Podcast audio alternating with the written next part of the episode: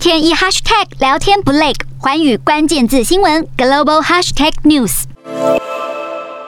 欧洲两家石油集团，来自意大利的埃尼与西班牙的力豹氏集团，获得美国华府致函放行，从下个月开始可以运送委内瑞拉的石油到欧洲，用来填补欧洲在制裁俄罗斯原油所遭遇到的能源缺口。而这也是从两年前华府加强制裁委内瑞拉后，重启这种以油抵债的交换计划。好，这两家欧洲能源集团能够把原油货品拿来扣抵未偿还债务，条件是拿到的石油必须要送往欧洲，不能够转卖到其他的地方。有消息人士透露，拜登政府的这项计划，除了希望委内瑞拉原油可以帮助欧洲减少仰赖俄罗斯能源，更重要的是要使委内瑞拉送往中国的货物转向。而也有政治分析家表示，华府可能是象征性的提高美国总统马杜洛的气势，试图要说服马杜洛能够与国内的反对派